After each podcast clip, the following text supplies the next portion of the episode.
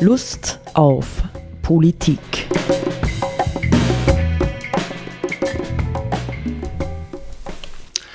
Liebe Hörerinnen und Hörer des Freien Radios Freistadt, wir begrüßen Sie zu einer neuen Sendung Lust auf Politik. Roland Steidl und meine Wenigkeit Sepp Kiesenhofer.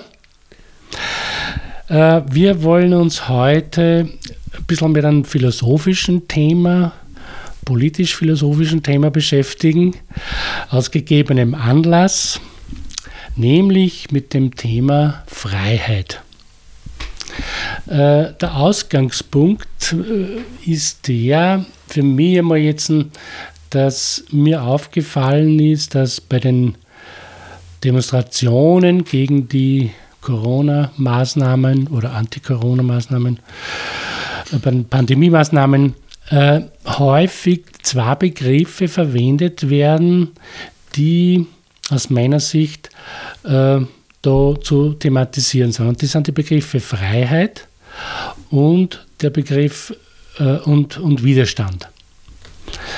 Äh, äh, Freiheit ist ja vielleicht am, in der Debatte am gängigsten bekannt als eine der drei Themen der französischen Revolution, Freiheit, Gleichheit, Brüderlichkeit oder Geschwisterlichkeit. Und grundsätzlich ja etwas, was in unserer Gesellschaft grundsätzlich eine große Rolle spielt. Ich sage immer, Freiheit ist ein hohes Gut. Das ist uns Menschen viel wert, äh, als Gegenbild zu Fremdbestimmung und Unterdrückung. Äh, warum immer denke, dass das wichtig ist, darüber zu reden, ist, äh, weil die Frage auftaucht natürlich, in welchem Sinne wird bei diesen Demonstrationen gegen die Corona-Maßnahmen äh, der Begriff Freiheit verwendet und ist es so zu akzeptieren bzw. hinzunehmen, dass dieser Begriff verwendet wird oder muss man möglicherweise zu dem, zu dem Ergebnis kommen, dass der Begriff Freiheit da missbräuchlich verwendet wird, weil es möglicherweise um ganz was anderes geht.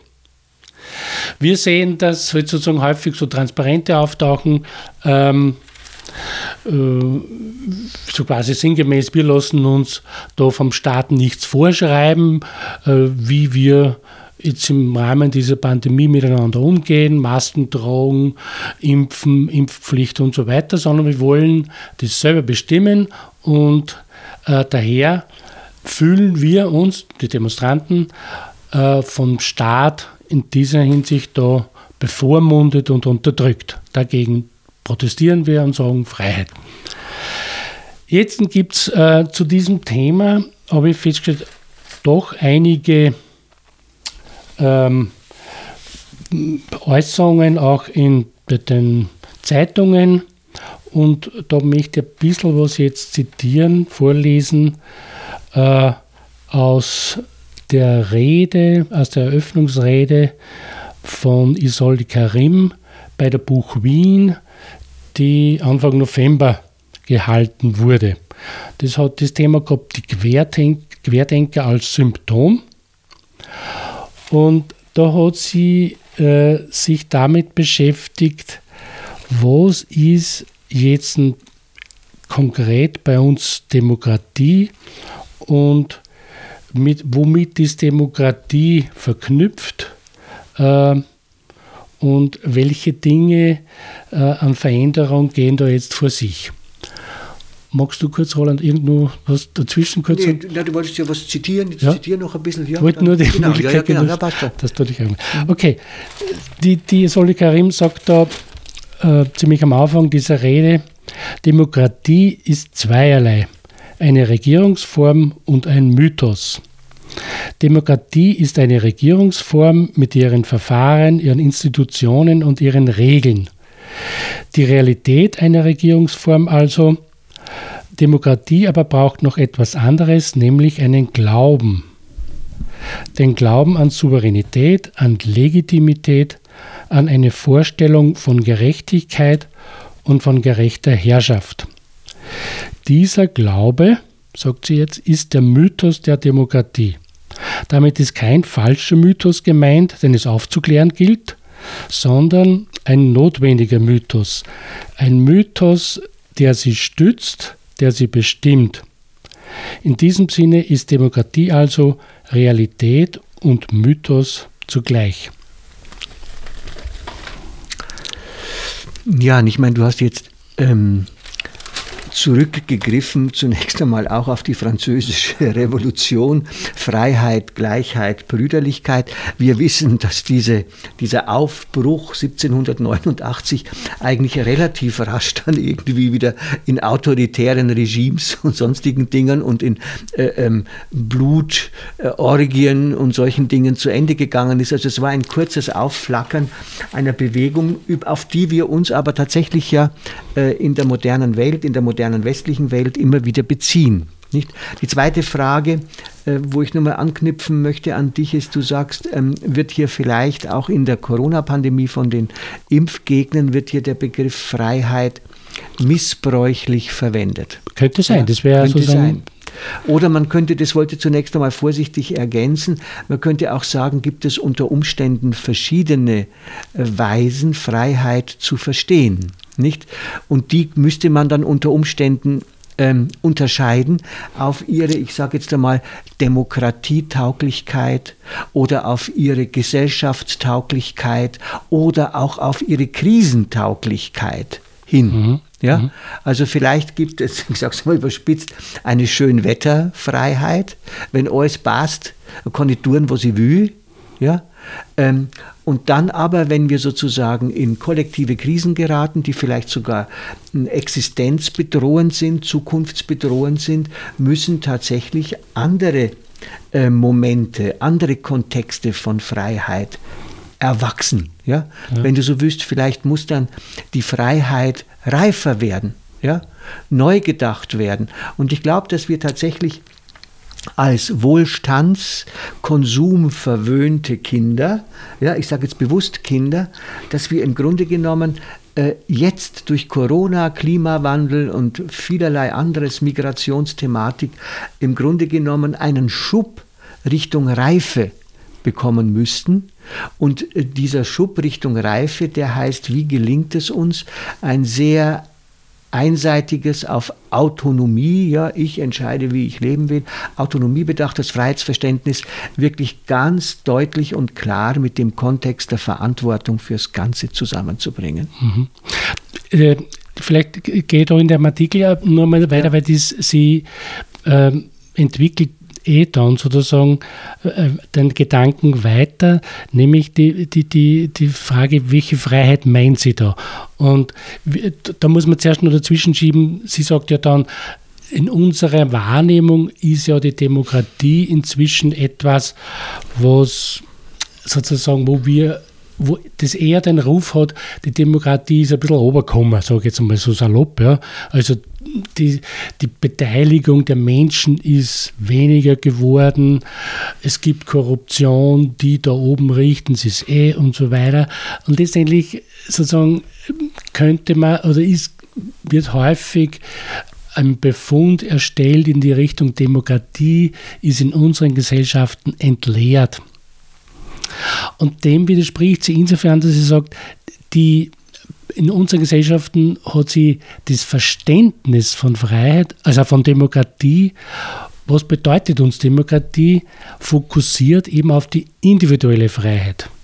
Also Demokratie ist deswegen gut, weil es meine, unsere, jedes Einzelnen persönliche, einzelne Freiheit garantiert am ersten im Vergleich zu irgendeinem anderen Regierungssystem, Diktatur oder sonstige autoritäre Systeme, wo die persönliche Freiheit beschränkt ist. Das heißt, sie sagt dann, jetzt nehmen wir Demokratie wahr als äh, eine Regierungsform, die unsere individuelle Freiheit äh, garantiert. Und da knüpfen jetzt die sozusagen die Impf, die Demonstranten oder Demonstrationen knüpfen an dieses Verständnis an. Die sagen, okay, äh, meine, durch, die, durch die Impfpflicht zum Beispiel wird meine individuelle Freiheit beschränkt. Daher bin ich sozusagen, äh, funktioniert die Demokratie da nicht? Und daher muss ich dagegen äh, im Namen der Demokratie protestieren. Das ist so, äh, was da jetzt für sich geht. Und sie entwickelt es dann weiter und sagt eben, äh, was jetzt notwendig ist, ist auf der politisch-ideologischen Ebene, dass wir uns darüber im Klaren werden, Demokratie als Regierungsform kann nicht, was diesen Mythos, diesen Glauben betrifft, ja, nicht auf die individuelle Freiheit reduziert werden, weil das eine Engführung ist. Wir brauchen also, sagt sie, einen neuen Mythos, einen neuen Glauben, äh, der die Demokratie als erstrebenswerte Regierungsform tragt, sage ich jetzt einmal. Ja. Und das, äh, da sind wir dann in dem Bereich, äh, wo es dann in anderen Stellungnahmen oder Beiträgen darum geht, dass natürlich die individuelle Freiheit alleine zu kurz gedacht ist. So funktioniert eine Gesellschaft nicht, sondern sie braucht noch etwas anderes. Und das geht in die Richtung dann Verantwortung fürs Gemeinwohl, sage ich jetzt einmal. Ich möchte nur ein bisschen was einführen, ähm, noch einen Nebengedanken, Sepp. Nicht? Es, ich bin, du weißt, ich bin immer ein Freund auch psychologischer Analysen. Ja, ich denke, dass das, was wir jetzt mit dieser Querdenker oder ähm, Impfgegner und Protestbewegung, ja, wo ja alle möglichen gesellschaftlichen Gruppierungen offensichtlich zusammenkommen, ähm, die, die äh, Alternativ-Esoterik-Szene und was weiß ich was alles, ja, dass es hier im Grunde genommen um die Fokussierung eines viel weiteren Grundgefühls geht, das in unserer Gesellschaft vorherrscht. Ja, man hat jetzt tatsächlich anhand dieser Möglichkeit, es könnte eine Impfpflicht geben, hat man einen ganz konkreten Fokus. Aber im Hintergrund, glaube ich, steht bei ganz vielen Menschen und nicht nur jetzt bei Leuten, die sich an der Stelle engagieren, das Gefühl, verlieren wir nicht tatsächlich in der modernen Gesellschaft permanent Freiheitsräume. Ja, ich sage das einmal ganz egoistisch. Denn im Grunde genommen ähm, ja, ich habe hier, hab hier eine andere Arbeit vorliegen. Nicht, da habe ich schon vor 30 Jahren darüber geschrieben, nicht ähm, vom immer härter werdenden Wettbewerb. Das war ja mal so eine Zeit lang und im Grunde genommen gilt das ja noch heute. Ja, verschärft In der globalisierten so, ne? Welt, genau, gilt Klar. der immer härtere Wettbewerb. Ja, ist das eigentlich äh, ein Paradigma, der immer härtere Wettbewerb, in dem Freiheit viel Platz hat? Nein, die. Es wird mit Freiheit gerechtfertigt, nicht? Äh, scheinbar, aber im Grunde genommen heißt es, die Dinge werden enger, ja. Ja, der, der, ja, der Raum, der Raum der Selbstentfaltung, der Raum für, für anderes, für Alternativen wird immer stärker eingeengt und fokussiert auf ein sehr brutales Wirtschaftssystem, dem wir letztlich in den meisten gesellschaftlichen Bereichen unterworfen werden. Nicht, ob es jetzt die Industrie ist, ob es die Produktion ist, ob es die Digitalisierung ist oder, oder, oder. Wir kriegen ja im Grunde genommen verglichen ja, mit dieser Impfung, mit diesem Peaks oder drei Peaksen, kriegen wir so viele andere Dinge in dieser Gesellschaft als Notwendigkeit vorgesetzt, ja, wo niemand uns fragt, wollt ihr das? Ja, also der Weg in die, sage ich jetzt einmal, strukturelle ähm, Unfreiheit. Ja, also wir leben in einer Gesellschaft, in der Freiheit jetzt auch in diesem ganz persönlichen Sinn zunächst einmal unterminiert wird. Immer stärker unterminiert. Wir werden immer stärker in dieser Gesellschaft strukturell kollektiviert. Ja? Wir verlieren Entfaltungsräume. Viele Menschen verlieren sie. Und zwar an verschiedenen Ecken und Kanten. Denk jetzt zum Beispiel an die Kinder und Jugendlichen ja, in der Corona-Pandemie. Nicht denk an das, was an Ängsten besteht, wenn jetzt tatsächlich der Klimawandel voll greift und ernst zu nehmen ist. Ja, die Grünen sind eben die Verbotspartei. Mhm. Ja, das darf nicht mehr sein, das darf nicht mehr sein. Also wir werden ja an vielen Ecken und Kanten sind wir davon bedroht, dass das, was wir zumindest bis bisher für unsere Freiheit gehalten haben, nicht mehr tragen wird. Klammer auf, sage ich dazu, auch zu Recht. Ja? Wir können diese Art von Freiheit, ich sage immer Autonomie dazu, ich tue, was ich will, ja, ich gestalte mein Leben so, wie ich möchte und das wird in der Regel dann reduziert auf Konsumfreiheit heute, Ja, ich kaufe, was ich will, ich mache Urlaub, wo ich mag und, und, und, und, und, und, und. Dieses Modell ist tatsächlich nicht mehr aufrechtzuerhalten. Und das Thema Impfpflicht ist für mich zurzeit nur ein äh, Symptom ja, für eine generell in der Gesellschaft umgehende Angst vor ähm, ich will nicht einmal sagen Gestaltungsbereichen, sondern eine umgehende Angst, nicht mehr das zu kriegen, was ich bisher gewohnt war zu kriegen oder was ich noch hoffte kriegen zu können.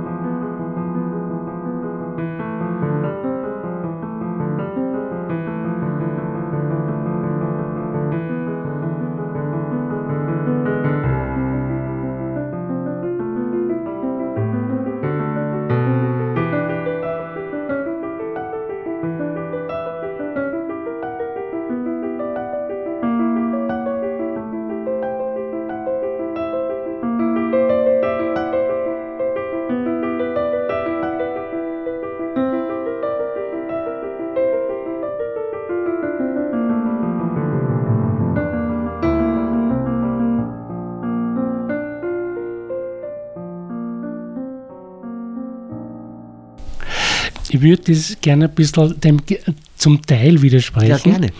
Nämlich insofern, das, äh, ähm, weil ich glaube, dass Menschen selbstbestimmt, autonom ihr Leben gestalten wollen, äh, ist aus meiner Sicht etwas, was erstrebenswert ist und äh, da gibt es auch nicht wirklich jetzt sozusagen einen Grund zu sagen, das ist grundsätzlich etwas, was abzulehnen ist.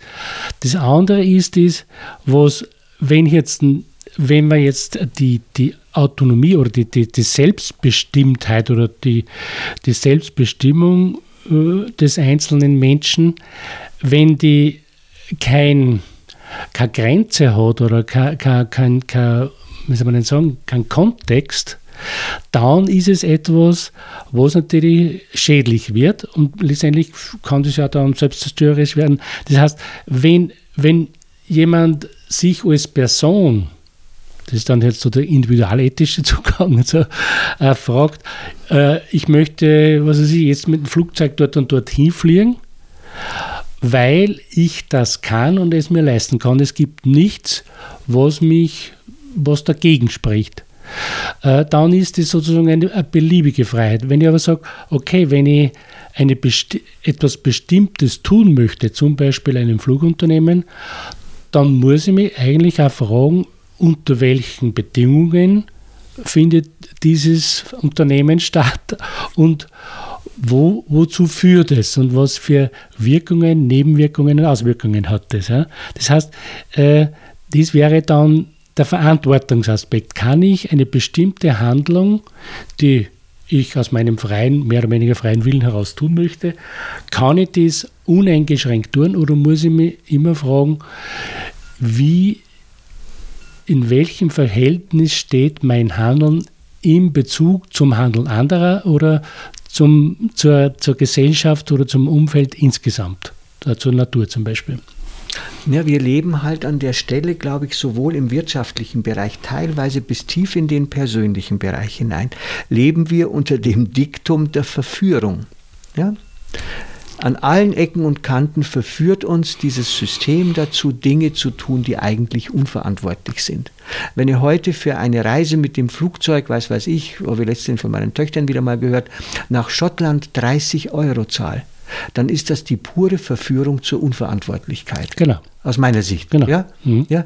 Und ähm, genauso geht es sozusagen ähm, in vielen Bereichen unserer Konsumwelt, weil natürlich das Wirtschaftssystem, mit dem wir leben, nur unter der Bedingung eines permanent maximierten Konsums überleben kann. Nicht? So wird es uns gesagt. Wachstum, Wachstum und ihr müsst konsumieren, konsumieren. Mhm. Wir sind ja in Wirklichkeit, ja, politisch gesehen, sind wir schon längst reduziert zu Konsumenten. Ja, wir sind Mhm. eigentlich keine Bürger mehr. Und wir verhalten uns auch nicht so.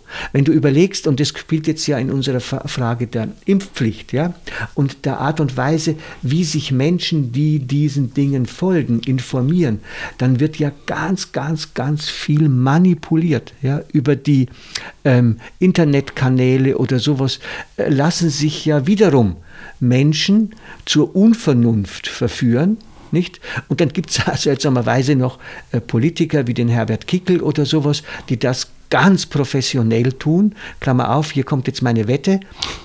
Heute in einem Jahr wird er nicht mehr im Parlament sitzen. Klammer zu. So, Wette, Wette.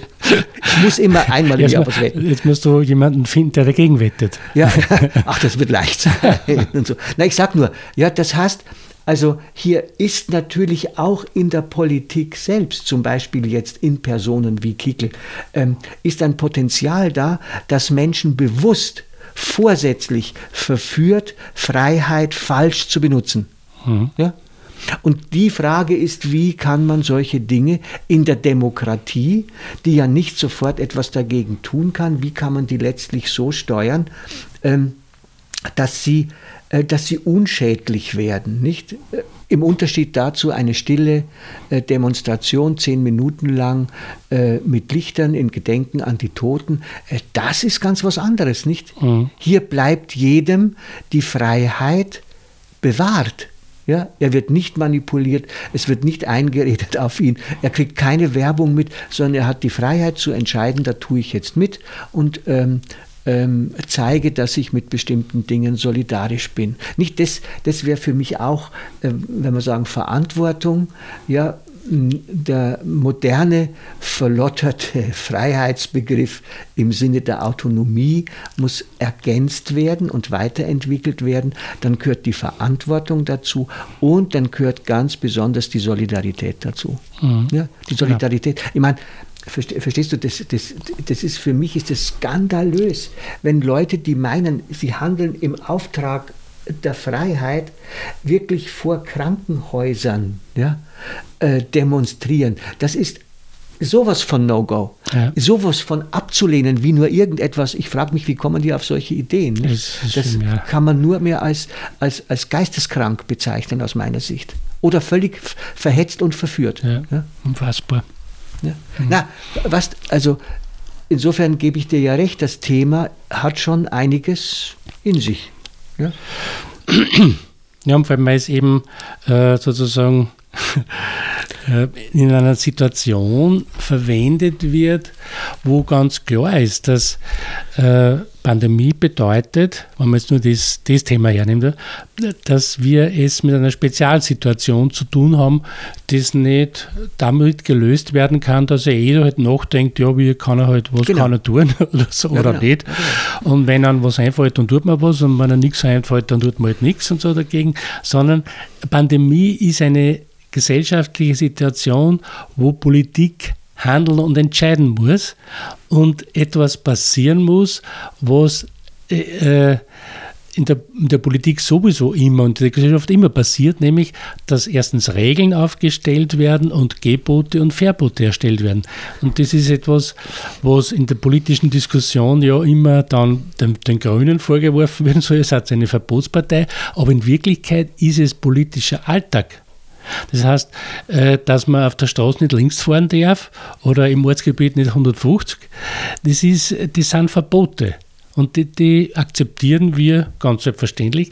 Und in so einer Situation wie einer Pandemie muss es natürlich auch politische Richtlinien und, und Gebote und Verbote geben, sonst kann man das Ding nicht lösen, weil es eben eine Pandemie ist, die bestimmte Gesetzmäßigkeiten hat. Wir sehen ja auch zum Beispiel, äh, haben wir ja in vorherigen Sendungen schon öfters thematisiert, dass bezüglich Impfen äh, das nicht lösbar ist, die Pandemie, wenn nicht weltweit gleichmäßig genau. geimpft wird. Und zwar mhm. flächendeckend. Mhm. Ja. Äh, und das würde natürlich voraussetzen, damit es möglich wird, dass man die Patente aufhebt, was bis jetzt nicht geschehen mhm. ist. Mhm. Das heißt, wir haben äh, Landstriche auf der Erde, die eben 2% Durchimpfung haben, ja, in Afrika zum Beispiel. Weil sie eben nicht den Zugang ja. zu Impfstoffen haben, aus welchen Gründen auch immer. Ja. Und dort werden neue Mutationen entstehen, die uns dann wieder eins drüber geben. Und die reisen per Flugzeug. Und die reisen per Flugzeug. Ganz bequem. Erste, erste Klasse. erste Klasse. Na, aber um nochmal ähm, auf die psychologische Seite zurückzukommen, Sepp, nicht? Ich habe da ja, das müssen wir jetzt ja in der Sendung nicht nachholen, diesen kurzen Auszug aus der Rede von Franz Franitzky von 1900, was war es, 89, wo er begründet, warum Österreich äh, der EU beitreten muss oder so vorgelesen, wo er dezidiert, ja im Grunde genommen ähm, aufs Interesse der Menschen, der Bürger in Österreich anspielt, Konsumenten zu werden. Ja? Und die Konsumgüter, ich erinnere mich noch gut an die Diskussion, äh, diese, diese Konsumgüter müssen billiger werden. Nicht? Das war ja das Letzte, womit zum Beispiel dann der EU-Beitritt legitimiert wurde. Und jetzt sind wir in der Situation, ja, wo eine, eine Erziehung, ja, eine Erziehung der Menschen, äh, durch Wirtschaft und Politik stattgefunden hat, die uns mental ja, und den Blick auf unsere Verantwortung zu Babys gemacht hat. Äh, ja, und den Schnullern, die wir ständig brauchen. Nicht? Das heißt also, wir sind im Grunde genommen so gepolt, dass wir die permanente Freiheit haben, alles oder haben wollen, alles genießen zu können, alles kaufen zu können. Und nur wenn das möglich ist, sind wir befriedigt. Und darin hat das Thema Verantwortung und Solidarität in diesem Konzept einfach überhaupt keinen Platz gehabt. Mhm. Und wie kommen wir jetzt darüber hinaus? Ja? Wie, wie kommen wir wirklich dorthin, wie ich am Anfang gesagt habe, wir brauchen einen echten Reifeschritt in der Gesellschaft. Und zwar nicht nur ähm, eben Corona betreffend, sondern viele, viele andere große ähm, äh, kritische Themen, die uns zurzeit umstellen. Mhm. Man, ich sage ja immer, das letztendlich, was wir diesbezüglich äh, jetzt sehen, ist natürlich auch eine Folge eben dieser ähm, Revolution oder so, des Vorgangs, dass, dass sich eben das, was man unter neoliberale Wirtschaftstheorien und so weiter und, und Gesellschaftstheorien versteht, dass diesen in, in den letzten vier, fünf Jahrzehnten halt weltweit sich ausgebreitet hat. Und das ist eben von diesem von diesem Gedanken geprägt und grundgeprägt, nämlich dass sozusagen den, den Wirtschaftstreibenden und den Menschen auf der Welt, es muss jeder tun und lassen können, äh, was er will und, und äh, sozusagen in, in der Konkurrenz gegeneinander kommt, sagen die, für alle das Beste heraus. Und ich sehen wir jetzt, dass das an die Grenze gekommen ist und es war eh immer schon so, dass letztendlich dann, wenn ich die Freiheit grenzen, schrankenlos macht, dann äh, setzen sich letztendlich immer die Stärkeren durch und die Schwachen bleiben drüber. Und jetzt ist natürlich die Zeit zu Ende und ich würde gerne noch mit einem Zitat abschließen. Und zwar von ähm, Hans Platzgummer. Das ist ein, ein Songwriter, ein Autor, Schriftsteller, der Musik und Videos und Aufsätze und Bücher veröffentlicht hat lebt in Bregenz und Wien und der hat sich auch mit dem Thema in einem Aufsatz beschäftigt und daraus würde ich ihn zitieren. Da schreibt er, gerade die, die derzeit die Freiheit so lautstark skandieren, scheinen ihm in jeder Beziehung zu widersprechen. Im Grunde wollen wohl sie selbst am wenigsten wirklich frei sein, denn frei zu sein bedeutet Verantwortung zu übernehmen. Freiheit ist bedingt durch Pflichtbewusstsein. Sie darf nicht als Narrenfreiheit missverstanden werden, sondern bedeutet Arbeit, ist eine Herausforderung, ist anstrengend. Je freier ich bin, desto mehr trage ich die Konsequenzen für mein Tun. Der Schritt in die Freiheit ist ein Schritt in die Selbstständigkeit. Sobald ich ihn mache, kann ich meine Verantwortung nicht mehr auf einen Gott Vormund oder Vorgesetzten abschieben, der zuvor noch meine Freiheit einschränkte. Applaus. Also, auf Wiederhören. Auf Wiederhören.